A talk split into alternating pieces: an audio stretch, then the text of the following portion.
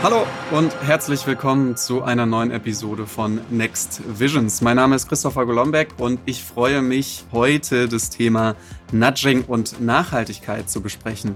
Wie effektiv ist Nudging auf dem Weg zu einer nachhaltigen Gesellschaft? Und das Ganze tue ich nicht alleine, sondern mit Frau Professor Dr. Lucia Reisch, Verhaltensökonomin und Professorin an der Kopenhagen Business School. Viel Spaß! Einen wunderschönen guten Morgen, Frau Professor Dr. Reisch. Schön, dass Sie sich die Zeit nehmen, um mit uns das Thema Nudging und Nachhaltigkeit zu besprechen. Guten Morgen. Vielleicht das zur Erklärung. Wir nehmen ja hier Remote auf, also wir sitzen uns nicht in Persona gegenüber, sondern ich sitze in Stuttgart und Sie in Kopenhagen. Wie ist die Lage im Norden? Ja, also der Morgen war wunderbar. Er war allerdings sehr früh weil hier ja quasi eigentlich nur so zwischen elf und halb vier dunkel ist. Und also ab halb fünf denkt man, der Tag würde einen äh, laut rufen und dann ein kritischer Blick auf die Uhr zeigt, man hätte noch ein bisschen Zeit, aber im Schlafen ist dann vorbei.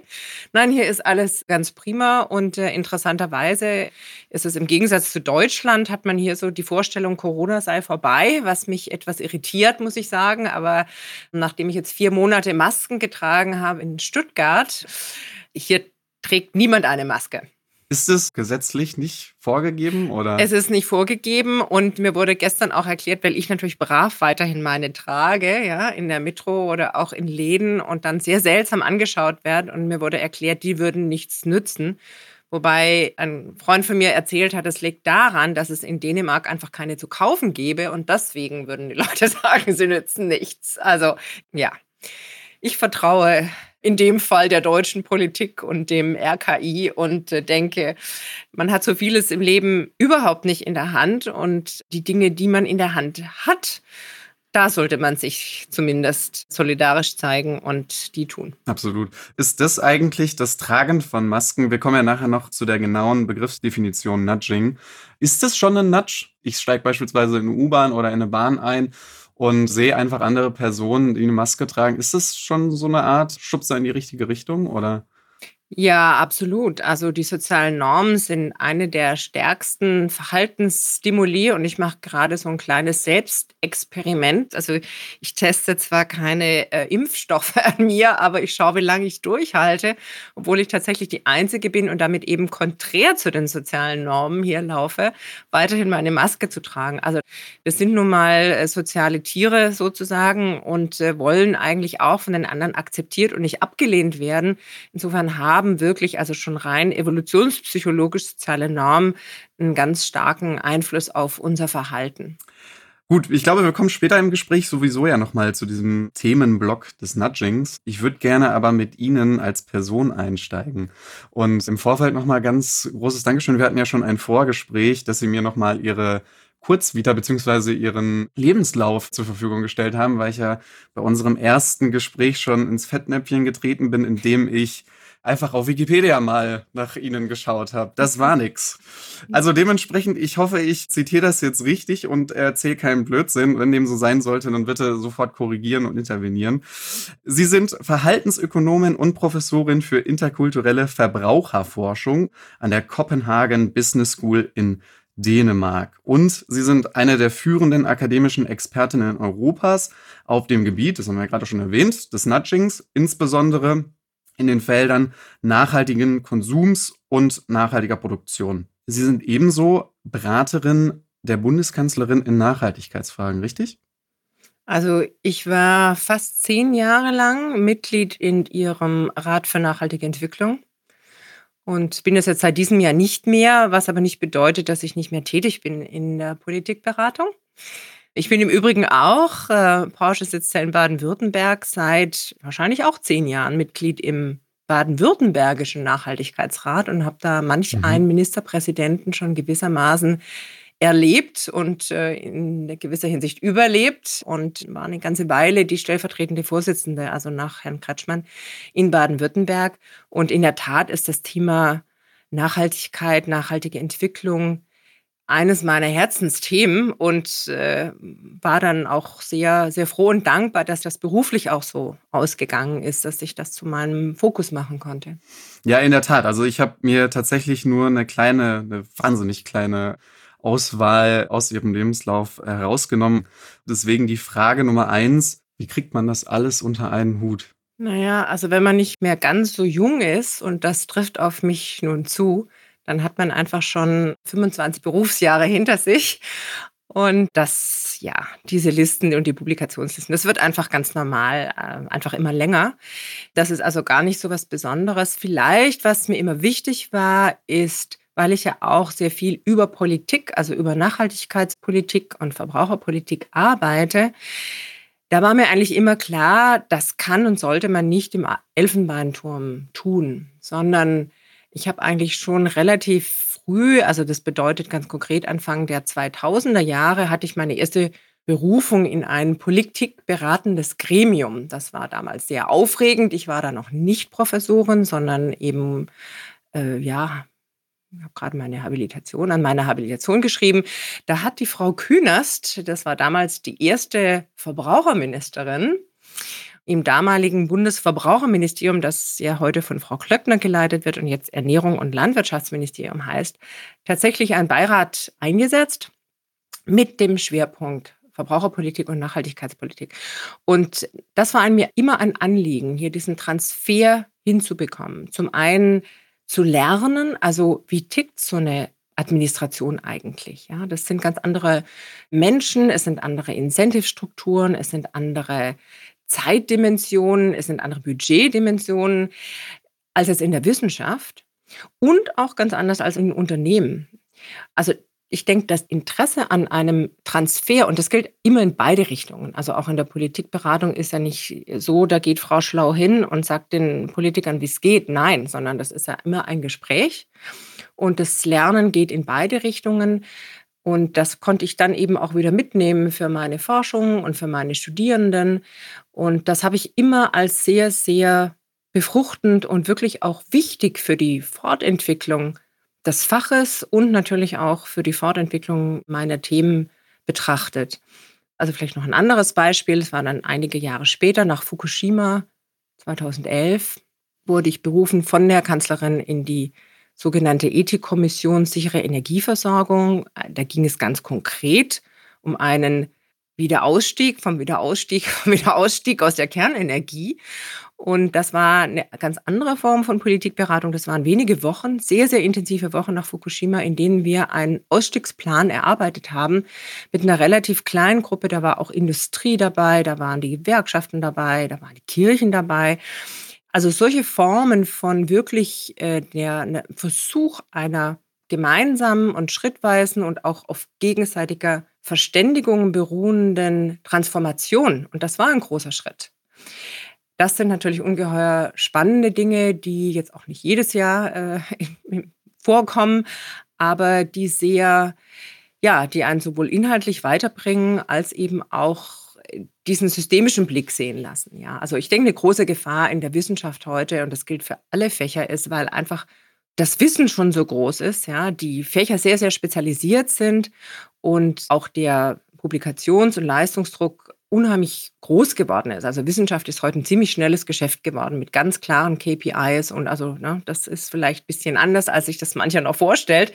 Da ist die Gefahr schon groß, dass man sich da selbst vergräbt in seinen eigenen Silo und das darf nicht sein. Das darf vor allem dann nicht sein, wenn man wirklich den Anspruch hat, in einer äh, gesellschaftsrelevanten Disziplin zu arbeiten und hier vor allem auch noch beraten zu wollen. Und das, was jetzt für die Politikberatung gilt, gilt natürlich auch für eine Nachhaltigkeitsberatung von Unternehmen. Bei dieser Ethikkommission, das war im Übrigen sehr schön, den Vorsitz hatte, ähm, es war ein Doppelvorsitz, Herr Klaus Schöpfer, mit dem ich ja jetzt auch gemeinsam im Nachhaltigkeitsbeirat bei Porsche arbeiten darf. Kommen wir gleich noch zu. Und auch Ortwin Renn war dabei, der auch heute im Nachhaltigkeitsbeirat bei Porsche mitarbeitet. Stand eigentlich schon immer ein Plan bei Ihnen dahinter, also genau in solche Rollen später mal reinzukommen, sich vor allem auf die Bereiche Wissenschaft, Politik, Nachhaltigkeit, Verhaltensökonomik zu konzentrieren? Oder war das ja, wie so oft auch ein Stück weit ein Prozess, den man durchläuft und die Chancen dann ergreift, die einem sich bieten. Ja, wahrscheinlich beides. Also zum einen bin ich natürlich schon vorgeprägt mit zwei, äh, also meine Eltern, beides äh, Akademiker, mein Vater Professor und auf der Welt, in der Welt unterwegs. Das hat natürlich schon auch irgendwo Eindruck gemacht, weil ich dachte immer, ja, das ist eigentlich ein schlauer Job. Man hat viel Freiheit und doch eine gewisse Sicherheit und kommt mit unheimlich spannenden Leuten zusammen. Also bei uns zu Hause war der Abendessenstisch selten nur von der Familie besetzt, sondern wir hatten eigentlich immer Gäste aus der ganzen Welt. Das hat mir immer gut gefallen. Insofern bestimmt geprägt dass das Fach, das ist vielleicht weniger äh, glamourös. Da kann man, ich denke, es gibt immer so, ich weiß nicht, ob es Zufälle sind oder auf jeden Fall irgendwelche anschneidenden Erlebnisse. Ich habe ja tatsächlich in Hohenheim in Stuttgart mein erstes Studium gemacht, Wirtschaftswissenschaften studiert. Und in den 80er Jahren kam so das Thema das hieß damals noch nicht wirklich Nachhaltigkeit, aber die Themen, also rund um Grün und Klima, die kamen da auf. Und mhm. äh, mein Doktorvater, mein späterer Doktorvater, der war da tatsächlich auch führend und hat mich einfach fasziniert. Also ich habe zwar diese wirtschaftswissenschaftliche Ausbildung gemacht, war auch im MBA-Programm in Kalifornien eine Weile. Das war alles in Ordnung, aber es hat mich jetzt nicht so ganz wirklich fasziniert. Und dieser, heute wird man sagen, dieser Purpose, das war es dann eigentlich im Endeffekt zu sagen, okay, also ich bastel nicht nur an schönen Modellen herum, was auch Spaß macht eine Weile, aber irgendwann will man sehen, wofür kann ich das eigentlich einsetzen? Und da waren natürlich die Themen Umwelt oder auch soziale Gerechtigkeit, das waren immer Themen, die ähm, ich einfach relevant fand. Ja, passenderweise, Sie haben es ja gerade schon angesprochen, Sie sind seit 2016 auch Vorsitzende des Nachhaltigkeitsbeirates der Porsche AG. Was ist da genau dann Ihre Aufgabe? Also A, was machen Sie persönlich und B, wofür ist der Beirat zuständig? Ja, also der Beirat begleitet die Firma, konkret den Vorstand und die Menschen, die Abteilung, die in diesem zum Thema Nachhaltigkeit arbeiten, teilweise sehr konkret in der Arbeit, teilweise aber auch eher im Rahmen von ja, also the big picture, ja. Also wir treffen uns mehrere Male im Jahr, auch jetzt natürlich in letzter Zeit hauptsächlich über Zoom, wie alle hier auf dieser Welt.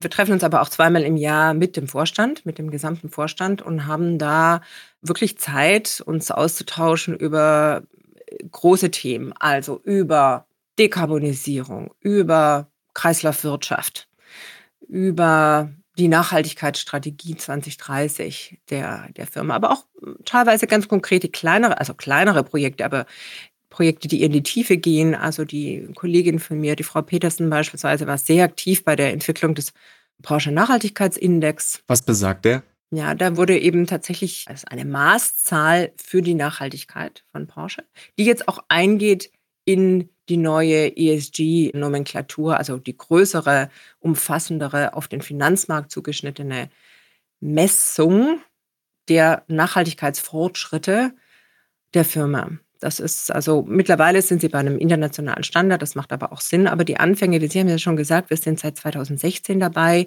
Hm, das war natürlich eine Entwicklung, ja. Das sind vier Jahre und ziemlich stürmische Jahre. Also wir hatten da, darf man nicht vergessen, also das letzte Jahr 2019 war sozusagen das Klimajahr. In diesem Jahr die große Herausforderung durch Corona, also diese ganzen sozialen Themen, die Themen resiliente Märkte, die Themen stabile Lieferketten, die Themen weltweite Kompensation. Also ich meine, das sind natürlich bei einem Automotive-Konzern sind das schon ziemlich große Themen, die anstehen beim Thema Nachhaltigkeit. Mhm. Es ist also nicht so, wie wenn man jetzt irgendwie äh, den Ökosupermarkt berät. Ja. da äh, ist sowohl von Scale und Scope gibt es da gewisse, ähm, gewisse Unterschiede.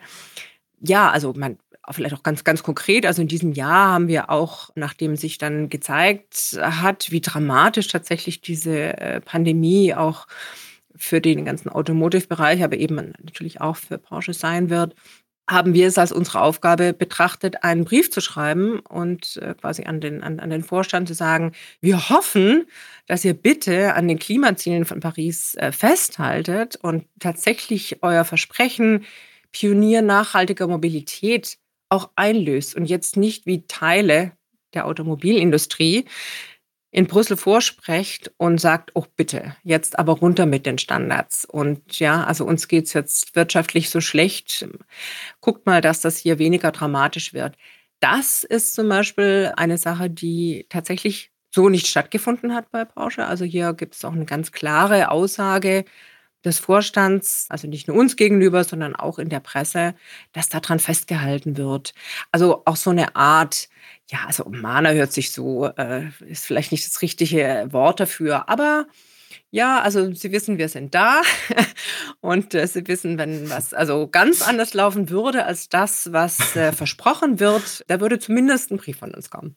Okay, also auf jeden Fall ein sehr wichtiges und zukunftsorientiertes Kontrollgremium, wenn ich das mal so festhalten darf. Ich gebe Ihnen absolut recht. Ich glaube, letztes Jahr, auch vor der Pandemie, war das Thema Nachhaltigkeit, also es ist nach wie vor, aber halt vor allem im letzten Jahr wahnsinnig groß. Es ist ja ohnehin auch mit dem, mit der Fridays for Future genau. Bewegung eine komplette Wahl beeinflusst worden, also die Europawahl. Das war ja schon sehr, sehr bemerkenswert und beeindruckend. Ähm, ist natürlich jetzt eine be befangene Frage, dadurch, dass Sie ja auch in dem Kontext Porsche mit dabei sind und wir hier einen Porsche Podcast machen. Aber mal objektiv oder möglichst objektiv gesprochen, ist Porsche denn auf einem guten Weg, was das Thema Nachhaltigkeit anbelangt? Also Porsche ist natürlich vergleichsweise ein kleiner Player, ja, also einfach vom Marktanteil und damit auch vom, vom Impact und von den Emissionen. Aber es ist gleichzeitig ein ungeheuer wichtiger Player, weil natürlich, was Porsche macht, das bleibt nicht unbemerkt. Also da schaut die ganze Welt hin. Das weiß ich also definitiv, weil ich ja einfach auch sehr viel international arbeite. Insofern ist dieses Versprechen Pionier nachhaltiger Mobilität ein sehr, also a mouthful würde man auf Englisch sagen. Und da gilt es tatsächlich einiges auch dann umzusetzen, weil wenn man mal draußen ist mit so einer Aussage, mit so einem Claim, wird man natürlich auch daran gemessen. Und wir haben es gerade bei der letzten Sitzung, die ist erst zwei Wochen her, haben wir Einblick bekommen in die Nachhaltigkeitsstrategie 2030. Und da muss ich sagen, die hat tatsächlich die wichtigen Punkte alle gelistet. Also da geht es um Kreislaufwirtschaft, da geht es um Dekarbonisierung, da geht es um Partnerschaft in der Wirtschaft und so weiter. Wie das natürlich dann im Einzelnen ganz im Detail aussieht, ja, das wird gerade aufgebaut. Also beispielsweise auch Thema CO2-Schattenpreise. Ja, das sind, ich denke, Ihre Frage war, geht das in die richtige Richtung? Ja, das geht mhm. absolut in die richtige Richtung. Ich denke auch die ganze Elektrifizierungsstrategie, die äh, Porsche ja auch relativ frühzeitig eingeleitet hat, das ist das, was wir im Moment brauchen. Nächste Frage wäre Thema Wasserstoff. Das habe ich als Nicht-Ingenieurin mittlerweile verstanden, dass das vielleicht nicht ideal ist für einen Sportwagen, ja, aber trotzdem das Thema Wasserstoff darf natürlich auch nicht verschlafen werden. Da gibt es ja auch einfach ganz andere Anwendungen noch dafür, im Schwerlastbereich und so weiter.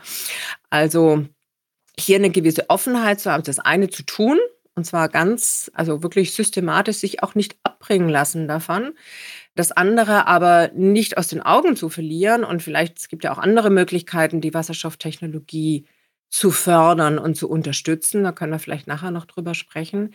Und zum Dritten auch ganz realistisch zu sein und zu sagen, also 70 Prozent aller Automobile, die wir jemals gebaut und verkauft haben, die sind noch auf der Straße und das sind eben keine Stromer, sondern das sind, die haben einen Verbrennungsmotor. Hier gleichzeitig zu schauen, was gibt es für Möglichkeiten von Refuels, E-Fuels, um diese Autos weiterhin auch auf der Straße zu halten. Also es geht ja nicht nur um Emissionen, sondern es geht ja auch um eine Dematerialisierung. Das bedeutet also auch die Materialien sind ja gewissermaßen knapp. Kann natürlich nicht sein, dass man diese äh, auf Langfristigkeit gebauten und daher sehr resilienten und stabilen Produkte jetzt plötzlich alle vom Markt haben will. Also ich denke, diese Unterschiedlichkeit in den Ansätzen, die liegt da, die ist da, die ist vorhanden und ja, wir werden das weiterhin wohlwollend, aber auch kritisch begleiten. Sehr gut, da verlassen wir uns drauf. Kommen wir von Porsche zum Thema Nudging, weil ein Konzept oder eine Methode, um nachhaltiges Verhalten zu fördern, ja, lässt sich in dem Konzept des Nudgings zusammenfassen. Und ich muss ehrlicherweise gestehen, bevor wir dazu gesprochen hatten, kannte ich das ehrlich gesagt nicht. Ich habe dann selber auch noch mal gesucht und bin vor allem auf ein Buch gestoßen von den Kollegen Richard Thaler und Cass Sunstein mit dem Namen Nudge, wie man kluge Entscheidungen anstößt. Und ich bin großer Fan von Klappentexten, deswegen würde ich ihn mal ganz kurz hier vorlesen. Nudge, so heißt die Formel, mit der man andere dazu bewegt, die richtigen Entscheidungen zu treffen. Denn Menschen verhalten sich von Natur aus nicht rational. Nur mit einer Portion List können sie dazu gebracht werden, vernünftig zu handeln. Aber wie schafft man das, ohne sie zu bevormunden? Wie erreicht man zum Beispiel, dass sie sich um ihre Altersvorsorge kümmern, umweltbewusst leben oder sich gesund ernähren? Darauf gibt Nudge die Antwort. Das Konzept hat bereits viele Entscheidungsträger überzeugt, darunter US-Präsident Barack Obama. Anschaulich und unterhaltsam präsentieren der Wirtschaftsnobelpreisträger Richard Thaler und Cass Sunstein einen neuen Ansatz der Verhaltensökonomie, der schon heute das Denken und Handeln in der Politik und Wirtschaft prägt. Mhm. So, das mal als Einleitung in das Thema. Vielleicht noch mal mit Ihren Worten. Was ist Nudging? Also zunächst möchte ich mal sagen, dass Sie offensichtlich sich ein neues Buch gekauft haben, weil der Nobelpreis wurde ja tatsächlich erst 2017 vergeben. Und das Buch stammt von 2008 und wurde hm, auch mhm. im Übrigen nie überarbeitet und wurde jetzt, ich habe äh, gerade gestern nochmal nachgefragt, 1,6 Millionen Mal verkauft, was für ein Science-Buch, ein Pop-Science-Buch, unglaublich ist. Das heißt, es hat irgendwo tatsächlich einen Nerv der Zeit getroffen und insofern viele, viele Leser gefunden. Und es sind, glaube ich, aber auch einfach beides sehr gute sozusagen Literaten und Schreiber, die beiden Autoren.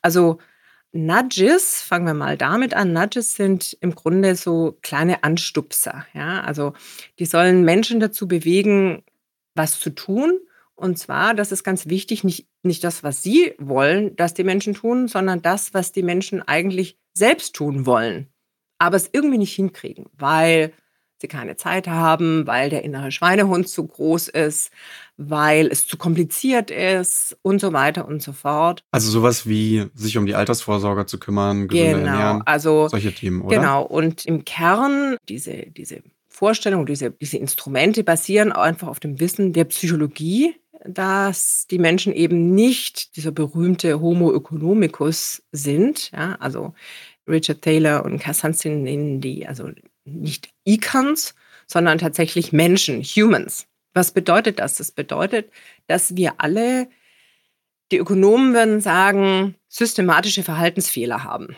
Ja, also man kann einfach sagen, wir sind einfach Menschen und wir entscheiden oder verhalten uns nicht immer super hyperrational im Sinne von, dass wir immer unseren Präferenzen folgen. Das ist dieses Element der Rationalität. Sondern wir sind mal müde, wir haben mal keine Lust, wir haben keine Lust, uns gegen soziale Normen zu wehren, wir vergessen Dinge, wir haben einfach zu viel zu tun, es ist uns zu anstrengend.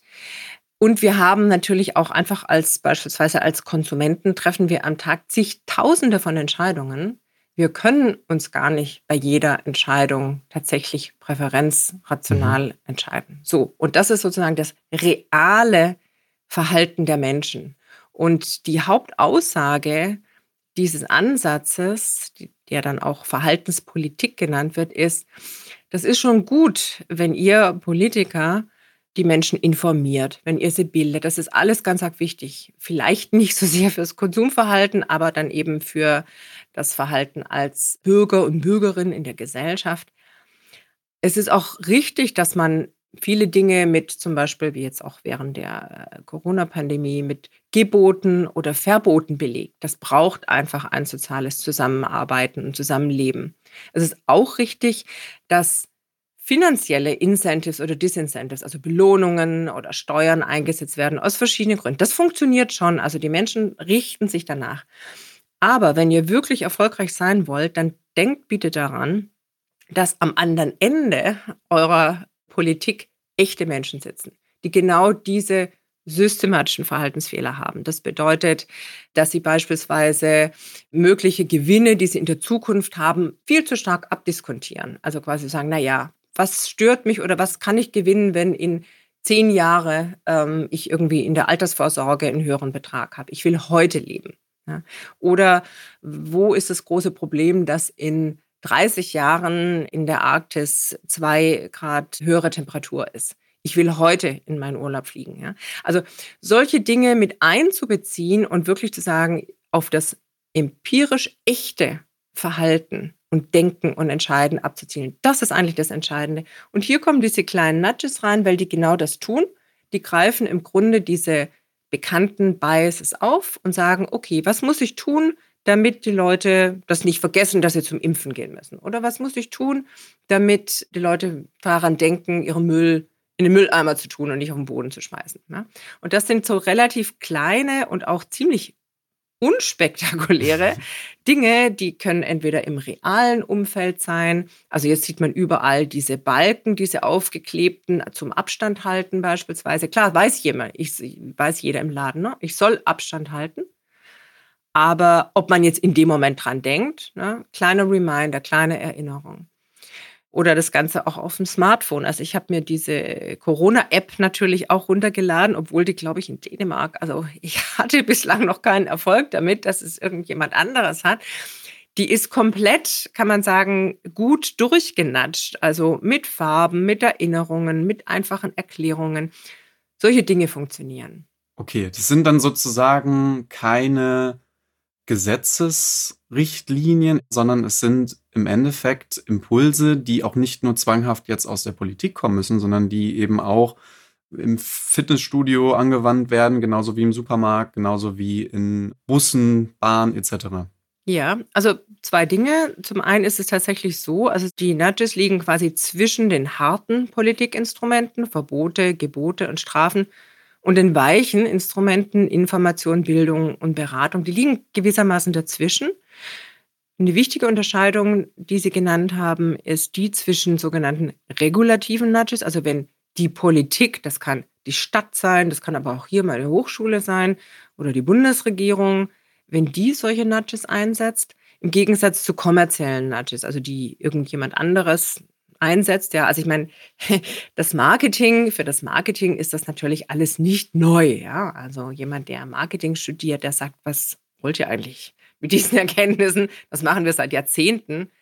Das Neue ist zum einen, dass das tatsächlich systematisch untersucht wird, eben auch für politische Ziele und nicht nur für kommerzielle Ziele. Also wie bekomme ich Leute dazu, sich gesünder zu ernähren, sich umweltfreundlicher zu verhalten, mhm. ähm, sich ähm, an einem gesunden Lebensstil zu beteiligen, also quasi so wohlfahrtsorientierte Ziele. Und zum anderen auch, dass das tatsächlich gezielt eingesetzt wird als Politikinstrument, was natürlich bedeutet, es muss transparent sein, es muss akzeptiert werden von den Bürgern und es muss auch ein entsprechender politischer, demokratischer Prozess dahinter sein. Also so wie jetzt nicht mal eben ein Bundesland ein Bundesgesetz einführen kann, ja, so kann natürlich auch nicht irgendwo wild herumgenatscht werden, sondern auch das unterliegt natürlich einer demokratischen Kontrolle. In dem Moment, wo die Nudges eben als Politikinstrument eingesetzt werden. Vielleicht noch ein kleiner Schlenker. Also das eine, weil Sie hatten ja gefragt, was Nudging ist. Ich habe bislang über Nudges gesprochen, also quasi die Instrumente. Nudging ist noch ein bisschen mehr. Da gehört nämlich auch ein besonderer Politikstil dazu. Und das Besondere daran ist, dass man sehr viele Dinge tatsächlich austestet. Also wirklich Pilot-Testing. Ja, also Experimente macht im Kleinen und guckt, funktioniert das da? Warum funktioniert es nicht? Wie kann ich nachsteuern? Und erst dann den großen Rollout macht. Das ist eine andere Form von Politik, als wenn ich sage, okay, Gesetze für alle, Bildung für alle und so weiter. Das ist ein bisschen komplizierter, aber ähm, sehr, sehr vielversprechend. Und das ist, glaube ich, auch, warum so viele öffentliche Regulierer mittlerweile dieses Konzept nutzen. Es ist ja so, es wird ja zusätzlich genutzt. Also die anderen Dinge gibt es natürlich weiterhin. Ja, also das soll natürlich äh, bei gewissen, also den, den Klimawandel, den werden sie ohne Gesetze und glasklare Verbote nicht stoppen können. Da reicht das bisschen Nudging nicht. Aber ich kann das, was da ist, sehr viel effizienter gestalten, wenn ich auch Nudging einsetze. Das ist ein gutes Stichwort. Also Nudging im Themenbereich Nachhaltigkeit wo begegnet mir das eigentlich als Bürger und Konsument in meinem Alltag? Ja, bleiben wir bei der Corona-Warn-App. Das ist ja nur kein kommerzielles Produkt, sondern wurde ja nun speziell eben von der Politik zwar nicht entwickelt, was wahrscheinlich gut ist, aber auf jeden Fall eingeführt und bezahlt. Ja, also das ist ein sehr gutes Beispiel. Das ist gut designt. Da gibt es Erinnerungen, hier gibt es Informationen sozusagen in dem Moment, wo auch die Menschen die Informationen haben wollen. Es ist ja nicht, dass wir irgendwie blöde sind und die Informationen nicht haben wollen. Aber meistens kommt er am falschen Ort, zur falschen Zeit und ist damit für uns nicht relevant. Und weil wir sowieso schon zu viel ja, auf dem Teller haben, nehmen wir es ja nicht wahr. Die Möglichkeit mit solchen digitalen Nudges und Hinweisen ist es, dass sie sehr, sie können personalisiert vorgehen. Ja, man kann sich da eben tatsächlich zuschneiden. Hier bin ich an einem bestimmten Ort zu einer bestimmten Zeit. Jetzt will ich wissen, ist hier irgendwie was los. Ne? Also das ist ein ganz großer Vorteil. Anderes Beispiel ist, gehen wir mal auf Stadtebene, sehr viel Nudging findet jetzt gar nicht so sehr auf Bundes- oder Landesebene statt, sondern eigentlich in kleineren Einheiten, gerade in Städten. Also hier in Kopenhagen, die haben natürlich auch schon lange eine eigene Nudge-Unit. Wenn man sich da umschaut, ist der ganze Innenstadtbereich eigentlich voll mit Nudges, die dafür sorgen sollen, dass die Menschen das, was man aktiven Transport nennt, aktive Mobilität, also sprich Radfahren und zu Fuß gehen, Rollern und hin und wieder eine Metro nehmen, dass das sozusagen die einfache und vor allem auch die attraktivere Möglichkeit ist. Also das, ah, ja. das Autofahren, äh, ich habe es jetzt hier gerade wieder gemerkt, die letzten Tage, wo ich ausnahmsweise hier mal Auto gefahren bin, es macht keinen Spaß, ja, weil die Stadt genau aus dem Grunde so umgebaut worden ist. Also sie haben nur Einbahnstraßen, sie können nirgendwo parken, ohne Elektroauto schon mal sowieso gar mhm. nicht. Mhm. Sie brauchen wahnsinnig lange. Und zwar by Default. Also das ist so gedacht. Auf der anderen Seite, es gibt Radschnellwege mit grünen, also die, die Räder haben äh, dann grüne Welle. Im Winter werden die Radwege zuerst vom Schnee äh, geräumt, ja, bis die mit den Straßen kommen, sind sie schon dreimal im Büro. Es geht einfach sehr viel schneller, es ist angenehm, es gibt bis zu den gekippten Mülleimern am Straßenrand, die man eben vom Fahrrad aus bedienen kann. Man muss also nicht mal stehen bleiben, um seine Dinge wegzuwerfen. Ja, da gibt es ganz, ganz viele Möglichkeiten, wie man tatsächlich den städtischen Raum und den Straßenraum gestalten kann, dass er zu einem bestimmten Verhalten einfach einlädt. Also wir müssen nicht fördern. Das ist natürlich nicht schlecht, man kann es zusätzlich machen, aber sie müssen weder verbieten noch mhm. gebieten.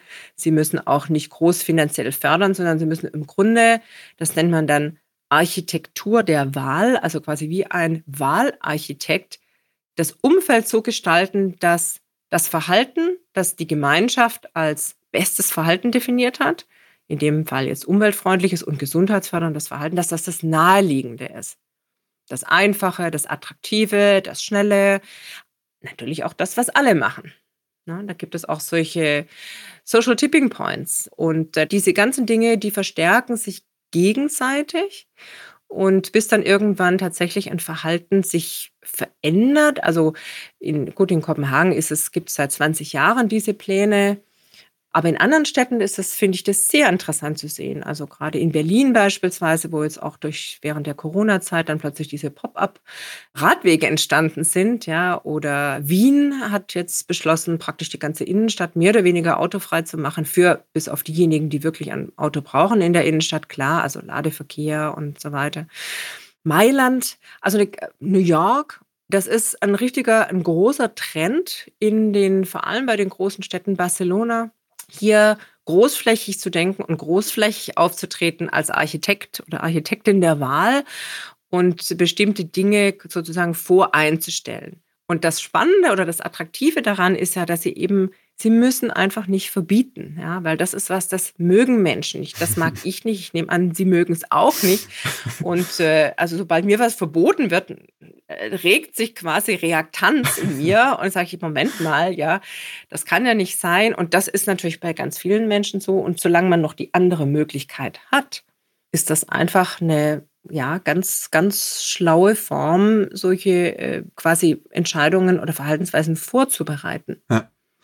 Ja, manchmal schadet wahrscheinlich aber auch bei dem einen oder anderen mal die Ansage vom Bademeister im Freibad auch nicht am Beckenrand nicht zu laufen. Aber grundsätzlich stimme ich Ihnen da natürlich voll und ganz zu. Nichtsdestotrotz, das ist natürlich alles, also man kann das ganze Thema Nudging, glaube ich, auch umgedreht betrachten oder kritisch betrachten. Ist das mal ketzerisch gefragt nicht auch ein Stück weit manipulativ? Ähm, absolut. Es wäre dann manipulativ, wenn es nicht transparent wäre. Und deswegen ist der Unterschied auch so wichtig zwischen kommerziellen Nudging und dem regulativen Nudging. Also in dem Moment, wo ein staatlicher Akteur, das kann eben auch der Bürgermeister sein, das anwendet und tatsächlich zu Politik macht, dann muss das super transparent sein. Ja, dann muss das bekannt sein, dann muss das besprochen werden im Gemeinderat. Das sind die Ziele, das sind die Methoden. Die Leute müssen zustimmen. Wir haben hier in Kopenhagen sehr viel solche Nachbarschaftsparlamente, ja, also gerade wieder, wo man dann eben auch beitragen kann und sagen kann, also wir wollen das so oder so haben, ja, eher so partizipative Ansätze. Das, das ist absolut wichtig. Wenn das nicht gemacht wird, dann ist es keine, ich würde mal sagen, einfach keine Good Governance of Nudging. Und so soll, sollte nicht sein. Also wir leben ja Gott sei Dank in einer demokratischen Gesellschaft, die natürlich, wo wir eben auch als Bürgerinnen und Bürger eine gewisse Pflicht haben, uns auch zu informieren. Das heißt nicht, es muss bis zur letzten Person auch tatsächlich äh, sozusagen angekommen sein, aber es muss transparent sein.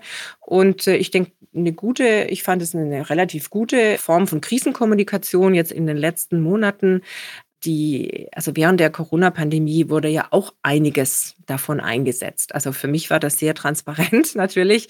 Vielleicht nicht für alle. Zum Beispiel?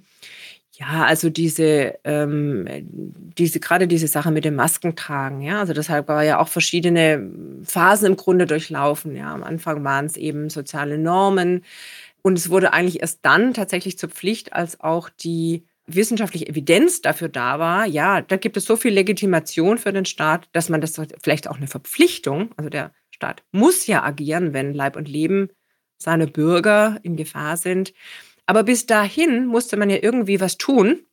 Und da hat man das dann mit sozialen Normen gemacht und damit immer noch die Türe offen gelassen für diejenigen, die das aus welchen Gründen auch immer nicht machen wollten oder auch beim Abstand halten. Also gerade das Abstand halten ist eine Sache, ich meine, das kann man nicht wirklich jetzt gesetzlich, also komplett in, durchziehen. Enforcen ist sehr, sehr schwierig. Ja. Und gerade für solche Verhaltensänderungen ist das eine feine Sache, wobei natürlich jetzt dieses Beispiel sehr speziell ist, weil man da ja im Grunde ähm, in die laufende Krise hinein wirklich Dinge ausprobiert hat. Aber so muss man das dann machen. Und vielleicht ist auch tatsächlich diese Form der Verhaltensökonomik eine gute, äh, sozusagen dritte Möglichkeit zwischen nur informieren und keine setzt es um und gleich zu kommen mit der brachialen Staatsgewalt.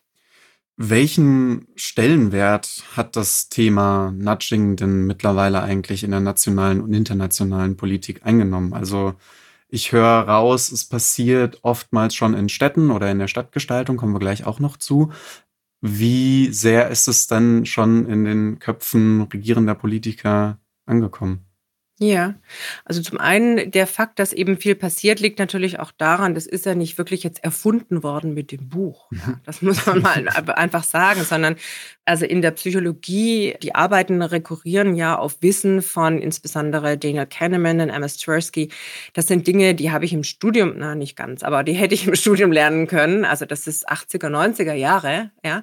Und eben genommen und übersetzt für die politische Regulierung. Das ist eigentlich das Neue an diesem Nudging. Aber das, dieses, dieses Wissen, dass Menschen einfach Menschen sind und keine äh, Homo economici, dass das Umfeld eine große Bedeutung hat, also das Kontext wirklich Verhalten sehr viel stärker beeinflusst als jetzt äh, Wissen oder sogar Einstellungen oder Werte, das weiß man eigentlich schon länger. Insofern gibt es da auch schon länger oder auch in der Architektur ja, also in der Stadtarchitektur oder auch in der Raumarchitektur, da gibt es ein Konzept, das heißt Affordanzen. Also Architekten wissen genau, wie sie Räume gestalten, sowohl Plätze in Städten ah, ja. als auch Büroräume, damit dort bestimmte Verhaltensweisen, also beispielsweise der Austausch mit Kollegen, stattfindet oder nicht stattfindet.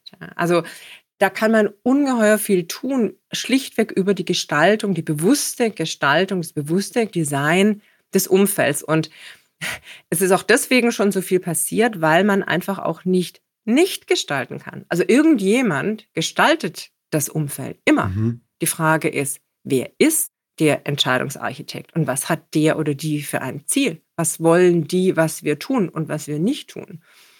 Das ist eigentlich die entscheidende Frage, auch ob es eine Manipulation ist oder nicht. Also irgendwie werden wir manipuliert, aber wenn wir sagen, gut, das macht jetzt der Staat für uns, weil er eben nicht will, dass die Kinder bei Rot über die Ampel laufen, ja, dann ist es legitim. In anderen Bereichen ist es wahrscheinlich nicht so eindeutig. Es gab eine große Diskussion in Deutschland, die ist, glaube ich, immer noch nicht ganz beendet. Ein anderes Beispiel oder sehr robuster Nudge sind Voreinstellungen oder Defaults.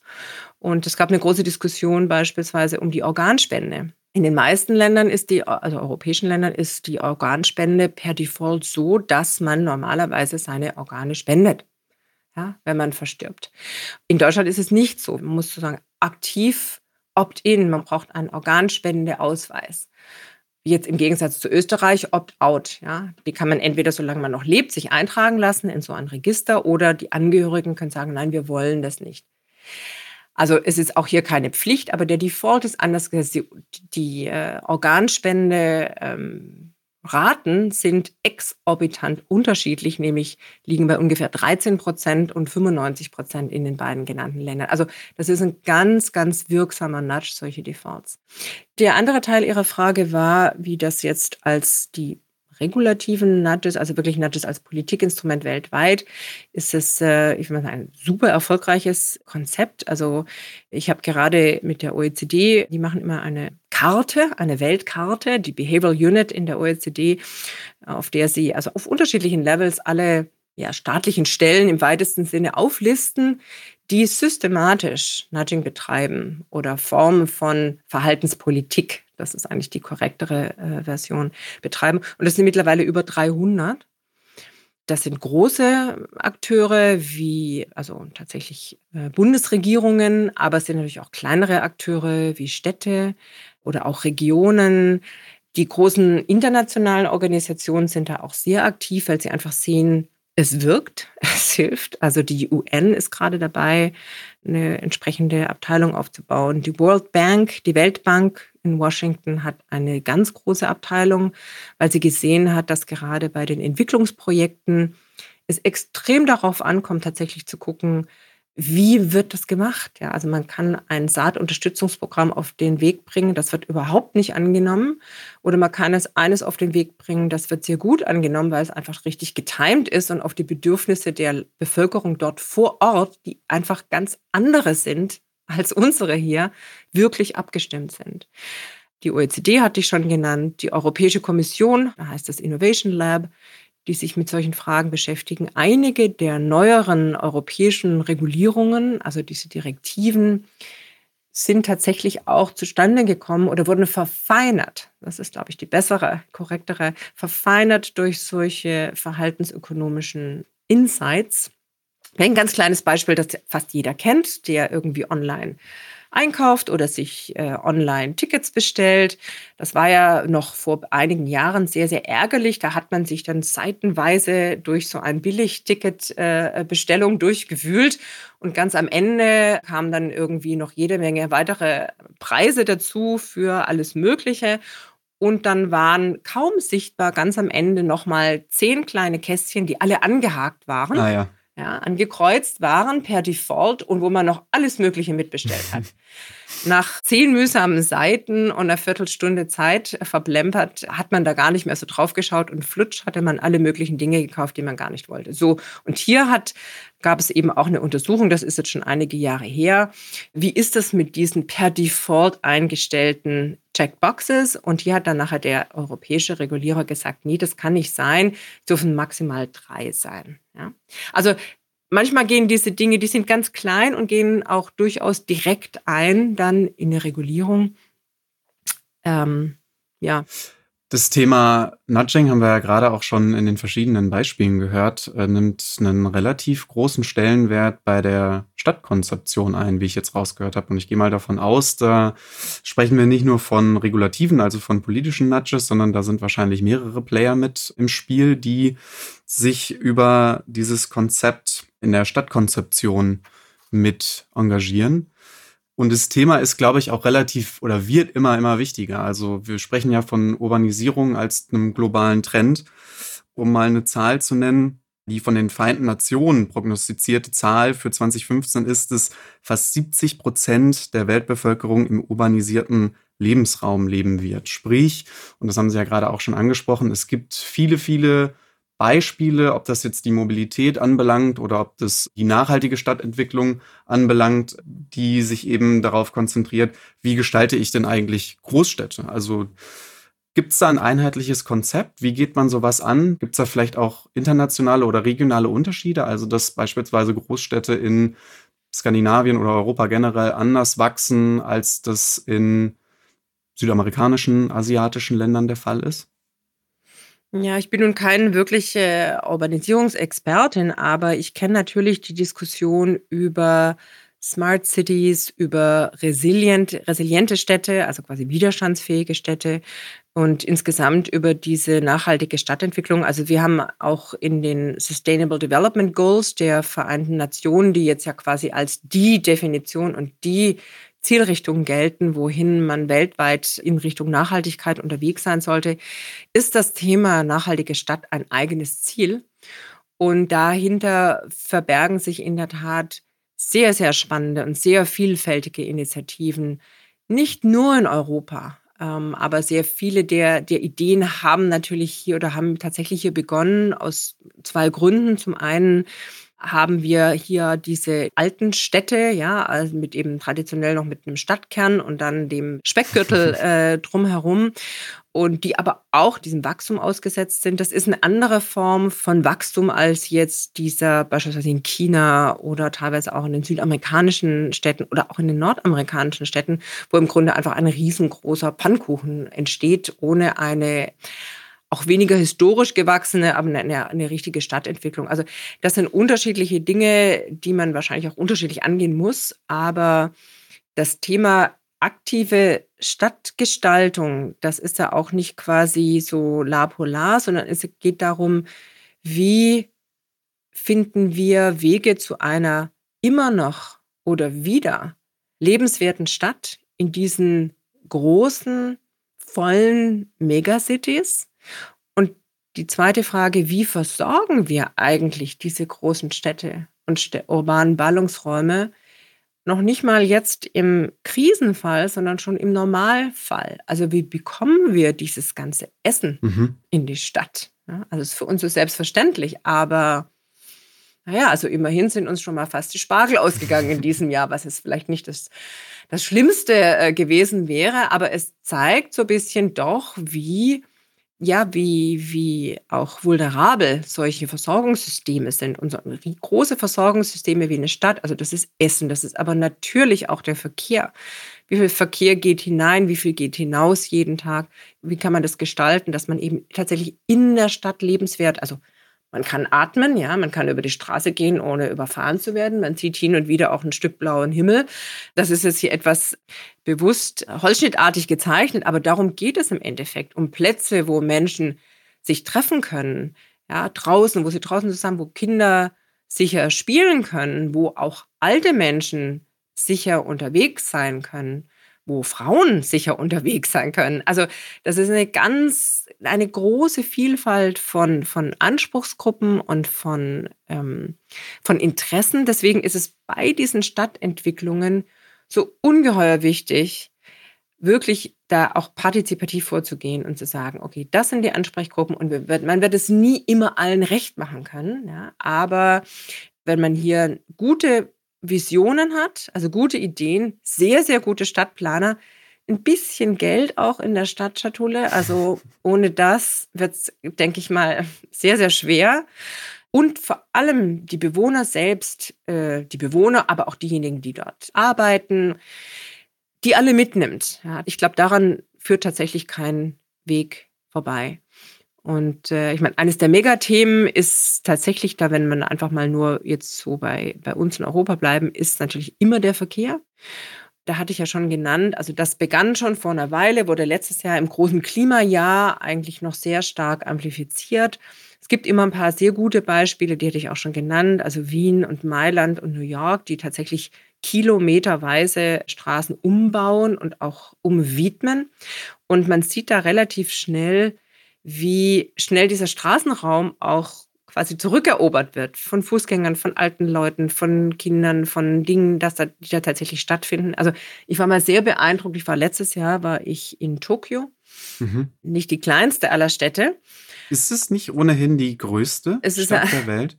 Es dürfte eine der größten Städte sein, ja. Also ich glaube, je nachdem, wie weit man den Radius zieht.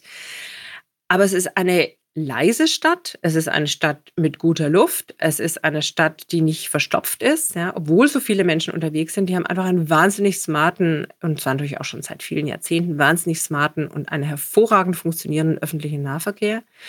Natürlich auch sehr disziplinierte Menschen, muss man vielleicht noch dazu sagen.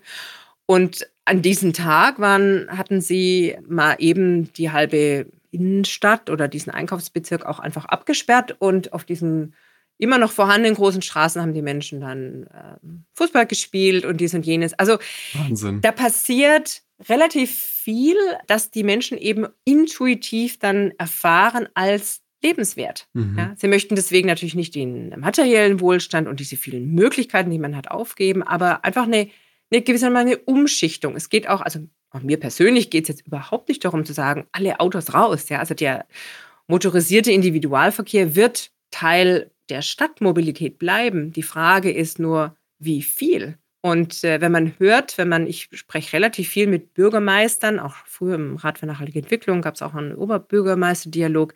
Es gibt Städte, die auch jetzt nicht mal die Megastädte, die ersticken einfach schlichtweg an ihrem Pendlerverkehr. Und da hat niemand was davon. Also Verkehr im öffentlichen Raum ist zum einen ganz, ganz stark das Thema Defossilisierung, also umsteigen einfach auf E oder Hybride oder Wasserstoffe für die Busse und den Schwerlastverkehr, ganz klar. Dann das große Thema Digitalisierung, also Seoul zum Beispiel ist eine unglaubliche Stadt mit einem, also auch eine riesige Stadt, aber mit einem ganz schlauen, personalisierten, digitalisierten Mobilitätsangebot. Das war jetzt ein sehr, äh, vielleicht nicht sehr anschaulich, aber jeder kann über die App sich im Grunde genau die Wege heraussuchen, die am schnellsten sind, die am günstigsten sind, die am nachhaltigsten sind. Es gibt auch sehr viele Dinge on demand, also so kleine Busse on demand. Mhm. In diese Richtung wird es hoffentlich tatsächlich laufen, ja, weil auch die Mobilitätsbedürfnisse sind natürlich sehr individuell. Und deswegen hatte ich meinen Eingangssatz vor Corona nach Corona. Ich denke, was wir uns nicht mehr leisten können in den Städten, und da kommt das Corona ins Spiel, ist diese ganz starke Synchronisierung. Also das ist hier in Kopenhagen vielleicht besonders stark, aber ich weiß es auch von anderen Städten. Also mehr oder weniger sind alle gleichzeitig unterwegs zur Arbeit und wieder gleichzeitig unterwegs weg von der Arbeit zu den Kitas, zu den Schulen. Ja, das ist eine unglaubliche Gleichzeitigkeit, die wir uns eigentlich nicht mehr leisten können. Also wir müssen das quasi zeitpolitisch auch betrachten, das Thema. Technologisch natürlich auch, ja, aber auch zeitpolitisch im Sinne von einer Desynchronisierung. Also man kann mit Homeoffice oder mit gestaffelten Arbeitszeiten oder jeder ist nur noch jeden zweiten Tag beispielsweise im Büro. Das hat ganz viel mit Öffnungszeiten zu tun, von Schulen, von Kitas, von Geschäften. Hier müssen wir, glaube ich, ein bisschen breiter denken und so über diese eigentliche stadtpolitische Debatte hinaus. Also wie können wir das Leben im Grunde in solchen Städten entzerren Mhm. und gleichmäßiger verteilen ja, über die uns zur Verfügung stehenden Stunden. Also ich habe gerade vorher gesehen, dass äh, mein Fitnessstudio jetzt von 5 Uhr morgens bis 23 Uhr abends offen hat. Das ist also auch eine Form, weil die natürlich jetzt auch nur die Hälfte der Menschen dort aufnehmen können zu ihren Kursen. Und da habe ich gedacht, ja, in die Richtung muss es eigentlich auch laufen. Also ich denke, wir müssen über ganz viele Dinge neu nachdenken. Schönes Schlusswort. Wie es sich für ein gutes Interviewformat gehört, haben wir zum Abschluss noch ein paar schnelle Fragen mitgebracht. Also es sind entweder oder Fragen, also am besten gar nicht lange drüber nachdenken, sondern einfach sich für eine Möglichkeit entscheiden. Ich starte mal. Lieber in Stuttgart oder lieber in Kopenhagen? In Kopenhagen. Lieber Online-Vorlesung oder Präsenztermine? Präsenz. Sehr gut. Lieber Taycan oder 911? Taycan. Warum? Na. Sind Sie schon mal gefahren? Ich persönlich noch Einfach, nicht. okay, ich schon. ähm, ein unglaubliches Auto und, ähm, wenn man grünen Strom tankt, fährt man absolut emissionsfrei. Zumindest solange man fährt. Punkt. Ah, eine Frage habe ich tatsächlich noch auf meiner Liste. Thema nachhaltige Stadtentwicklung. Was ist Ihre persönliche, wir heißen ja vom Podcast her Next Visions, was ist Ihre persönliche nächste Vision? Ich würde mir sehr wünschen, in meiner Heimatstadt Stuttgart, in der ich immer noch viel Zeit verbringe, ein wirklich visionäres Stadtteilprojekt zu sehen, in dem diese ganzen tollen Firmen, die ja wirklich Technologieführer sind, weltweit zeigen, was sie eigentlich können und auch durchaus über das Automobil hinaus Pioniere nachhaltiger Mobilität sein können. Prima. Frau Professor Dr. Reisch, dann bedanke ich mich ganz herzlich für das Gespräch. Ich glaube, da waren wahnsinnig viele interessante Punkte und Impulse vor allem drin. Und genau das wollen wir mit unserem Podcast auch erreichen, neue Themen zu diskutieren, sehr progressive und nach vorne schauende Themen zu besprechen. Und ich glaube, da haben wir in dieser Episode zahlreiche Aspekte und Facetten besprochen. Vielen Dank. Herzlichen Dank an Sie, hat Spaß gemacht.